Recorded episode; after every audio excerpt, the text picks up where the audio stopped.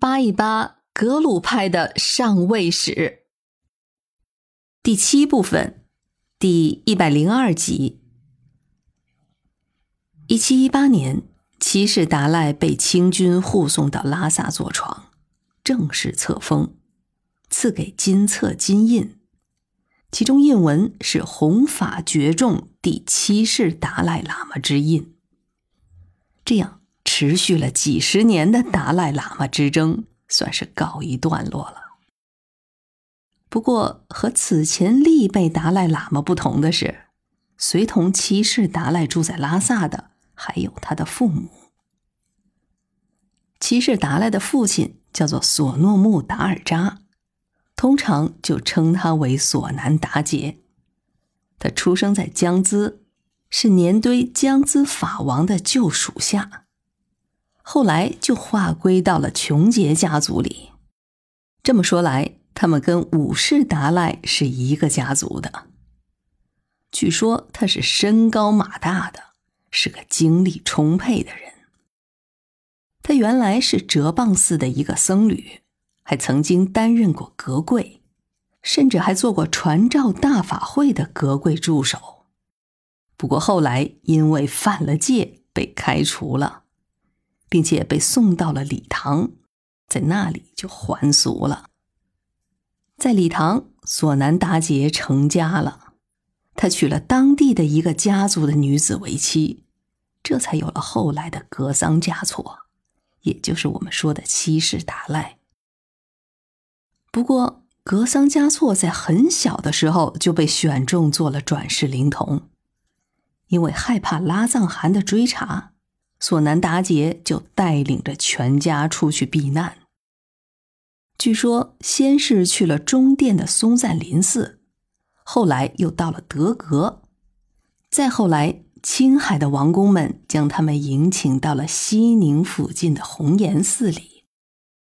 据说，当时迎请的队伍有十数万人之多。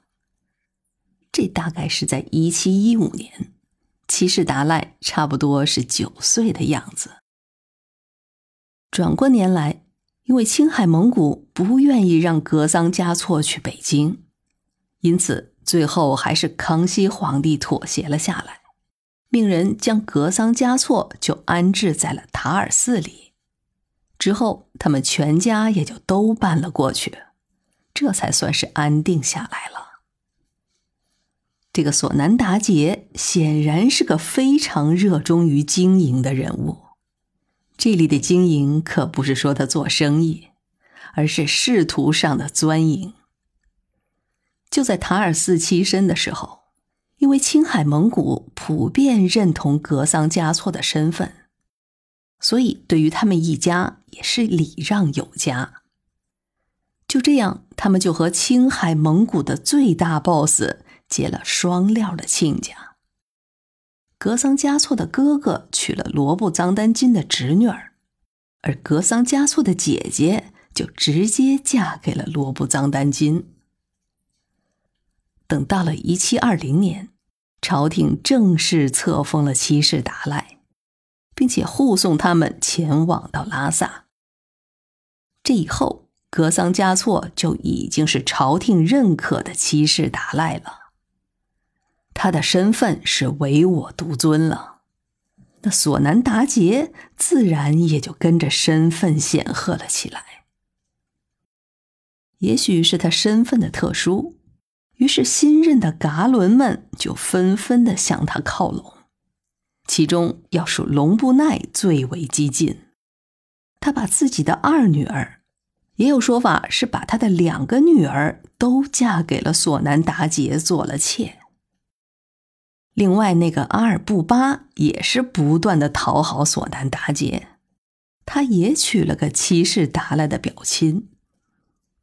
其实这也好理解，这三名噶伦虽然封的爵位是有高有低，但是话语权都不算大。谁要是能靠上达赖喇嘛，那话语权可能就会更大一些了。只是鉴于七世达赖此时的年纪还小，那他父亲的位置自然就很重要了。这样索南达杰反而就成了香饽饽了。还记得咱们前面讲到的，当年顾世涵在大昭寺南边的那座府邸吗？索南达杰看中了这块场所，千方百计的弄到了手里，这也就成了他们家族世系的宅院了。今天这里称为桑珠婆章。如今的索南达杰可谓是平步青云，在青海，因为他有罗布藏丹津的姻亲关系，所以深得青海蒙古。也就是和硕特部的认可，而在西藏，在五个噶伦当中，有两个是围着他屁颠屁颠的转悠的，还有一个就是他儿子的贴身管家。所以，虽然在甘丹颇章政权的明面上没有他什么位置，但是怎么看，他俨然就成了藏地政治的中心人物了。此前，历辈达赖喇嘛的家族基本上都没有介入到黄教的政教两道之中。